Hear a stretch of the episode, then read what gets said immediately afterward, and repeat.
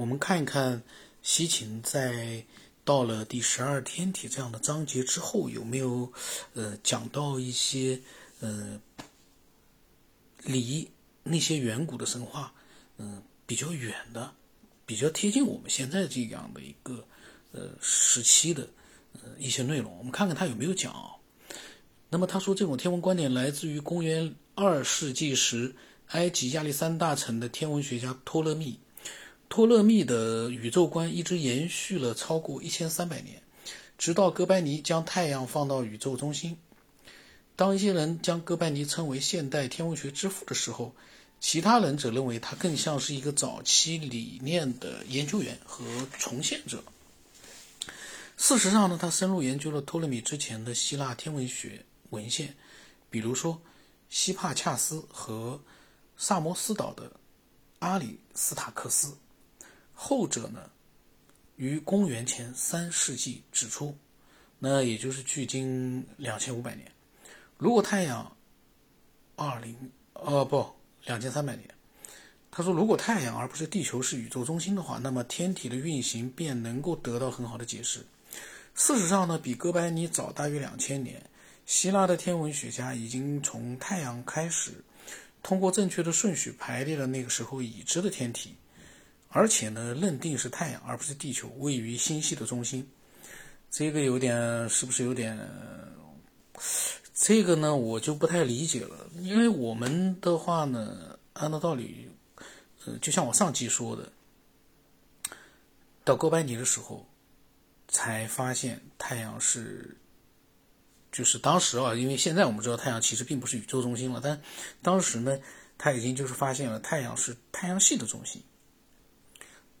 地球这些呢都是围绕太阳，那么西秦说呢，比哥白尼早大约两千年，那么也就是说两千多年之前已经知道了太阳是中心，这个呢我个人觉得有点牵强吧。我们看看啊，他说日心说的观点仅仅是被哥白尼重提了，而更有趣的是，公元前五五百年的天文学家比公元五百年和公元一千五百年天文学家知道都还多。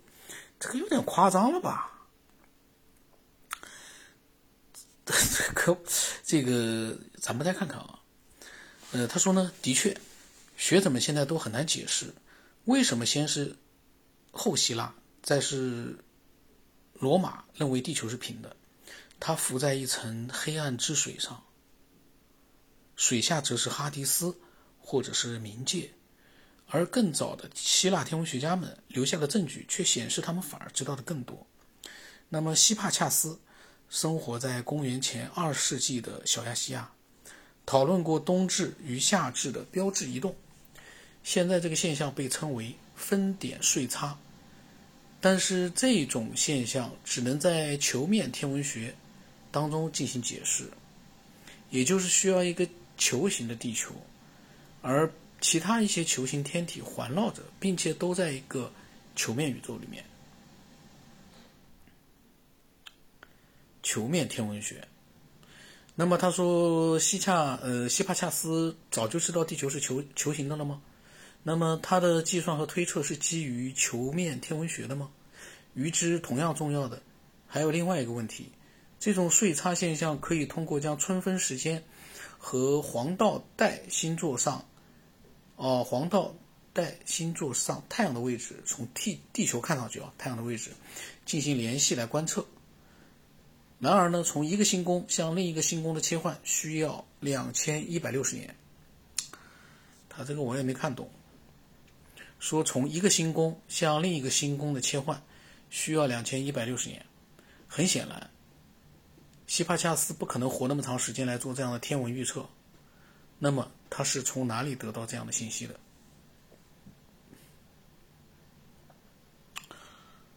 他说，尼多斯的欧多克索斯，一个比希希帕恰斯早两个世纪的小亚细亚数学家和天文学家，设计了一个天球，这个球上描绘了黄道带的星座。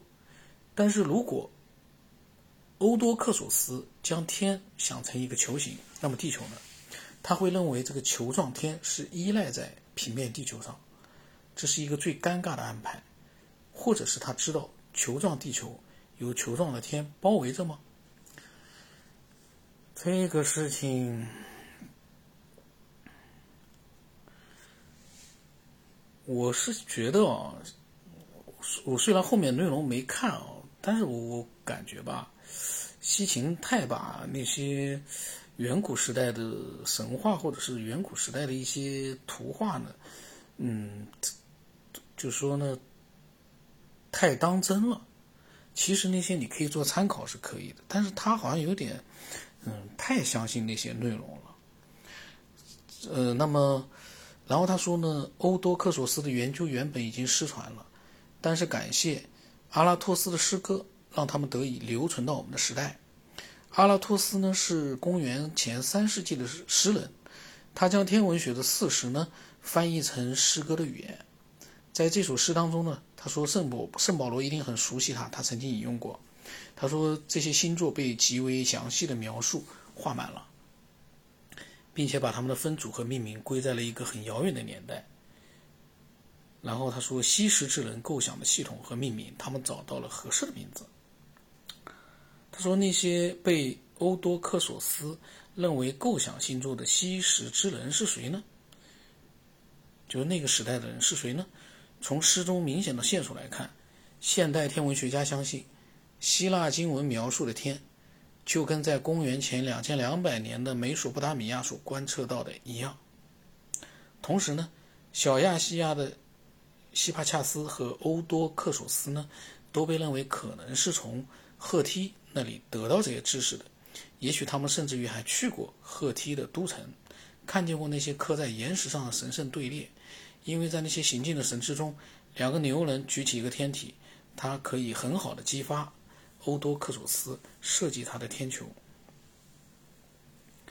然后他说：“是否生活在嗯小亚细亚的那些早期的天文学家比他们的继任者更了解情况？因为他们利用了美索不达米亚的资源。”他说：“实际上呢，希帕恰斯在他的记录中证实了他的学说呢是基于已经积累了上千年的知识的。他称他的导师为导师呢为埃里克，还有一个博尔巴西巴，还有一个巴比伦的天文学家。”那么，罗茨的杰米纽斯命名加勒底人，就是古巴比伦人，为月球精确移动的发现者。哦，就是说罗茨的杰米纽斯呢，他命名加勒底人呢，呃，是作为呢月球精确移动的发现者。然后呢，史学家啊，迪奥多罗斯塞库鲁斯呢。在公元前一世纪写下的文字证明了美索不达米亚天文学的精确。他陈述道：“加勒底人为行星命名，在他们星系的中心是太阳，那朵大光，其他行星都是它的后代，反映着太阳的位置和光辉。”公元前一世纪，那也就两千一百年前，嗯，他居然写到了这句话吗？我不知道西秦他这句话。嗯，是他推测过来的语句呢，还是原来的语句就这样？因为它里面写到了一个行星，还有一个星系，星系的中心是太阳。这个我有点疑惑了。你要这么讲的话，两千多年前就这么写嘛？然后他说呢，已知的天文学，希腊天文学知识源头是加勒底，那些早期的加勒底人掌握了比他们的后人还要伟大的。和精确的知识，一代又一代，遍及整个古代世界。加勒底这个名字是占星师和天文学家的代称。然后他说，亚伯拉罕呢从加勒底的乌尔当中出来，当他讨论着希伯来的未来的后代时呢，被上帝告知应该凝望星星。确实，旧约充满了天文信息。约瑟将自己和兄弟同十二个天体进行比较，族长雅各呢？将他的十二个后代与黄道十二宫建立关系来祝福他们。对于天的科学划分呢，以及其他天文学的信息，由此在古代近东流行起来。他说那个时候可比古希腊要早得多。然后他说，早期希腊天文学家从美索不达米亚天文学当中汲取的领域一定是很广泛的，因为天文学家、考古学家们所发现的足以构成一次文献的山崩。他说呢，就发现了很多啊，就是比如说无数的手稿。描述图章、浮雕、绘画、天体名单、占卜的含义、日历、太阳和其他行星的上升下降表，以及日月食的预测。有这么多吗？我好奇的是，嗯，按照他这么说的话，几千年前、五六千年前、四五千年前，美索不达米亚人就知道地球是圆的，围绕着太阳旋转，围绕太阳旋转，然后还有一个太阳是整个一个星系的中心。这个我觉得吧。但是我们也不敢轻易否认，因为这玩意，呃，西秦，我相信他也不一定会随便乱说。但是呢，嗯，我们看看啊，他说很多呢后此后呃后来的此类文献啊，都很显然是更具占卜意义的。天和天体的运行成为国王、神庙祭祀，甚至于普通百姓最为关心的头等大事。这种对星星的观测，似乎呢是打算从天空中找到地球上所发生事件的答案：战争、和平、富足、饥荒。他说，汤普森在他的《尼尼微和巴比伦的法师和占星师口供》这本书里面啊，编译和分析了上百个公元前一世纪的文献资料。他告诉我们，这些观星者是试图从一种自然视角来观测这片土地和土地上的人们。以及人民之上的统治者的命运，而不是一个个体的命运。然后他打括号说呢，如现在的星宫算命法。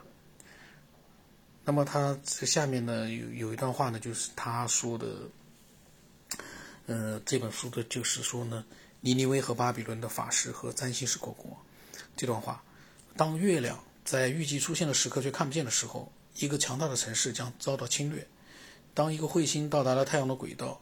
场流减小，一场骚乱将发生两次。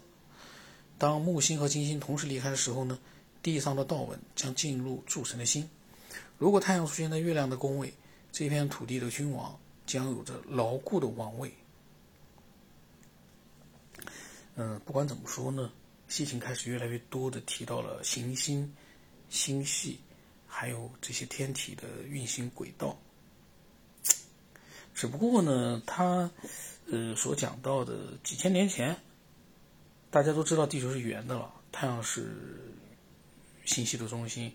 这一点呢，我觉得吧，可能要对照着其他的一些呃公认的一些的历史呃来看，因为因为不管怎么讲，现在你要说起来的话，哥白尼的日心说呢，是最早应该怎么讲呢？是大范围的吧最早呃。说太阳是星系中心的这样的宇宙，他说是宇宙中心，就是星系中，就是我们现在知道的是太阳系的中心，他是第一个说的。你，那你要把它延伸到几千年前的话，我就觉得说西秦的意思就是说神话都是存在的，是真实的。这个呢，我觉得现在还有点，到目前为止哦。嗯，看到现在，我觉得还是欠缺说服力。当然，可能后来他会有更多的证据，我们到时候，嗯，再看一看吧。这玩意必须要看西秦到底是怎么样去判断出来的。只不过到现在目前为止哦，我感觉说服力还不是特别强。